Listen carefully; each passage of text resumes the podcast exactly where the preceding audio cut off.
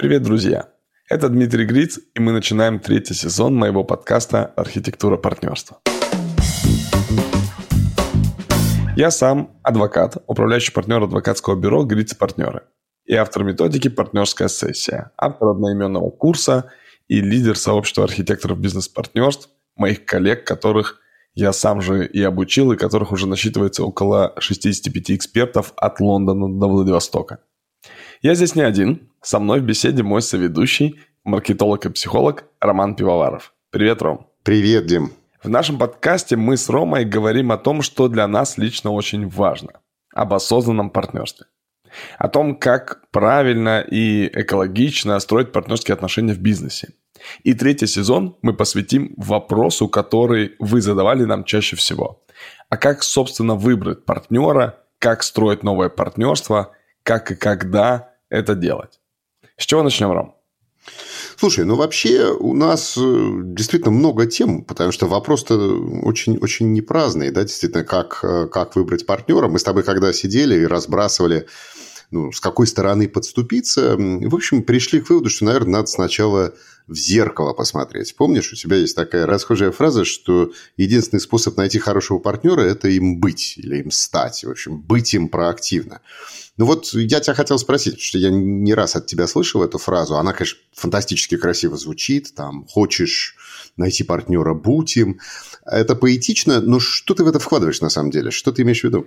Я думаю, что партнерские отношения, как отношения равных, они очень в некотором смысле симметричны. Вот я сейчас попробую раскрыть это понятие. Я думаю, что люди, конечно же, зеркалят и отражают то, что им транслирует а, другой партнер. Поэтому нельзя оставаться, вот если ты хочешь построить партнерство, нельзя оставаться таким, как я был, неэмпатичный, невнимательный, не договаривающийся, а вдруг от партнера жду этого. Вот так не будет. Я думаю, что, конечно же, ну, для того, чтобы найти хорошего партнера, нужно им стать. Что это означает? Это означает, что люди к тебе будут притягиваться и работать с тобой как хорошие партнеры только в случае, если ты первым будешь хорошим партнером. И ну, я могу еще, например, пояснить такой случай. Ко мне подходит вчера буквально предприниматель и говорит, слушай, у меня партнер, ну просто это какая-то сказка. Это девушка, и а со мной разговаривает парень. Он говорит, мы когда ну, решаем какие-то задачи, мы распределили эти функции, то мы их как-то делаем, но бывает, что вот функция, которая тебе досталась, ну, как-то не очень заходит. И он говорит, я вот признаюсь, что я просто затягиваю с ней, потом ничего не делаю, и говорит, моя партнер в определенный момент, не спрашивая меня, нанимает какого-то человека, там, подрядчика или компанию, и делает эту функцию. То есть подчищает она, за мной, да, так немножко? Она говорит, слушай, я вижу, тебе это не заходит, поэтому я делаю. И дальше, внимание, самая важная штука. Он говорит, его зовут Рома. Рома мне говорит, и знаешь, вот она один раз так сделала, и я понял, что я тоже хочу так делать для нее.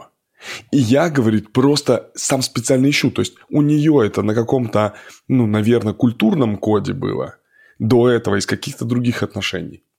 Он говорит, у меня не было. Но я увидел, как моя, моя партнер ко мне относится. И я делаю теперь то же самое. Я прям ищу, смотрю, наблюдаю, спрашиваю, слушаю. И когда я вижу, что моя партнер, как это сказать, не воодушевлена делать какую-то задачу, то я не спрашиваю у нее, быстро делаю ее за нее, э, просто эту задачу, нанимая каких-то других людей. И мне кажется, вот это и есть, если хочешь найти хорошего партнера, для начала станем. Ну, это такая история про э, взаимное даже не знаю, даже это скорее даже не поддержка, а такое подстраивание друг под друга, да, и подхватывание друг друга. Ну вот ты когда начал э, говорить, что вот, ну, если вы не эмпатичны, если вы там то все, э, то как вы ожидаете это от партнера? Слушай, ну, я такой наивный вопрос хорошо. А хорошо, а если я плохой, да? Вот если, ну, я понимаю там, да, что, э, слушай, я срываюсь там, я там то, я действительно не эмпатичный там, да? Э, получается, что это? Надо начинать с психотерапии э, поиск партнера? Я не знаю, нужно с чего начинать. Э, то есть я точно не советчик там, э, куда именно пойти э, в психотерапию или, может быть, на какие-то тренинги или еще куда-то. Но как бы ты задаешь такой вопрос, если я плохой. Я так не категоризирую людей, но тем не менее, если вот в этих ну, рамках. Я имею в виду, если человек чувствует, что у него действительно недостает каких-то для хорошего партнерства качеств, там, да, получается, что ну, он в этой ситуации действительно должен так немножечко сначала начать работать над собой, а потом уже э, искать для себя да, вот, зеркалищих его партнеров. Ну, если расшифровать «я плохой», да. Я думаю, что это так. Естественно, бывают случаи, когда становление человека происходит уже в партнерстве. Но я думаю, что партнерство намного крепче, если они с двумя взрослыми людьми. С людьми, которые уже не борются за какую-то самоидентификацию, люди, людьми, которые понимают свое эго или, по крайней мере, пытаются его поднять или как-то его замечают. Я думаю, что партнерство, ну, то есть, если вообще говорить не высокопарно и не вот всякими вот этими энергетическими потоками и осознанностью, то мне нравится фраза моего друга Димы Кипкала, который говорит, что прежде чем строить партнерство, думай, как ты можешь сделать этого партнера богаче.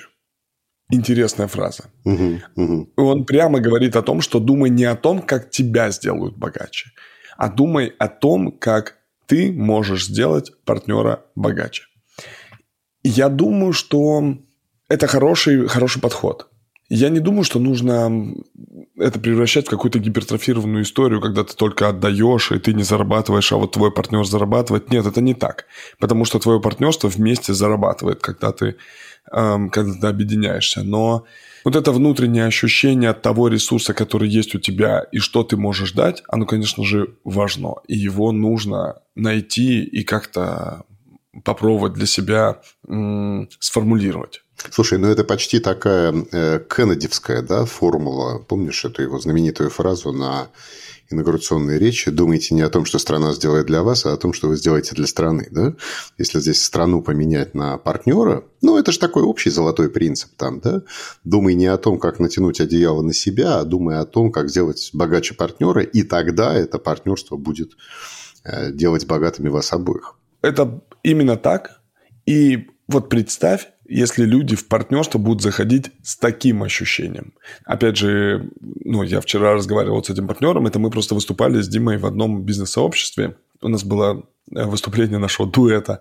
И Дима, выступая, говорит, а вы вот оглянитесь, и на самом деле, прежде чем строить партнерство, посмотрите и подумайте, кого в этом зале вы можете сделать богаче не означает, что это красивый человек должен быть или другого пола, или того же пола, или как-то похож на тебя. А нет, исходя из того, чем тот человек занимается, и чем занимаетесь вы, и какие у вас есть ресурсы и капиталы, вот подумайте, кого из здесь присутствующих вы можете сделать богаче.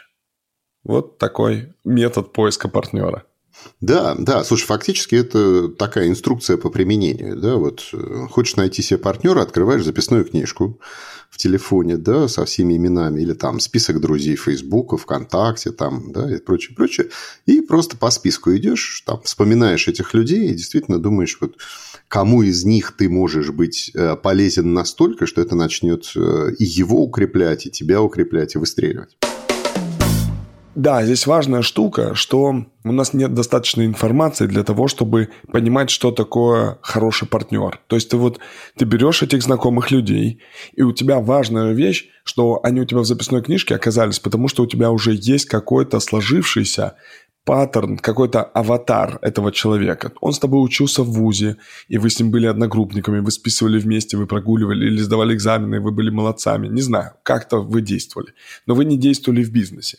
И, ну, в этом смысле, конечно, сейчас на постсоветском пространстве никто никого э, не учил, вот до сих пор, буквально до настоящего времени, не учил быть хорошим партнером.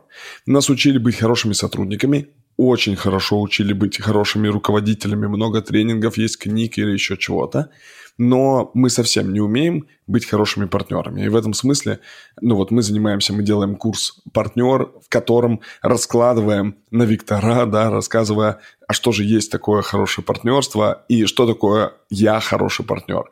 Ну и мне кажется, что, да, вот этот поиск по знакомым людям, по каким-то незнакомым, но э, рукопожатым через там 2-3 рукопожатия, да, от тебя персонам, их точно можно искать, но важно знать, что такое хороший партнер и как проявляться как хороший партнер. Вот один из факторов, о которых мы поговорили, это как сделать другого богаче или как помочь другому. Например, Антон Пищиков, это сооснователь мозгобойни, он говорит, что партнерство, вернее, хороший партнер, он создает степень свободы для другого партнера. Угу, угу, Это так, такая вот еще есть мысль и такая концепция о том, что ты, входя, мы с тобой входим в партнерство, и я что-то такое делаю, что высвобождает у тебя определенную свободу. Ну, э, извините за тавтологию, создает у тебя свободу. Да, и, и тем самым дает дополнительные ресурсы, которые Именно. я использую на то, чтобы высвобождать тебя, и дальше это начинается вот такой да, позитивный да. цикл, да, с обратной э, подкрепляющей связью. Слушай, ну вот важную мысль ты сказал, действительно, что нас никогда не учили быть партнерами. Действительно учили быть там исполнителями или руководителями, учили иерархии, да, в этом смысле всегда э, учили вертикальности больше, чем учили горизонтальности, вот во, во, во всех смыслах слова.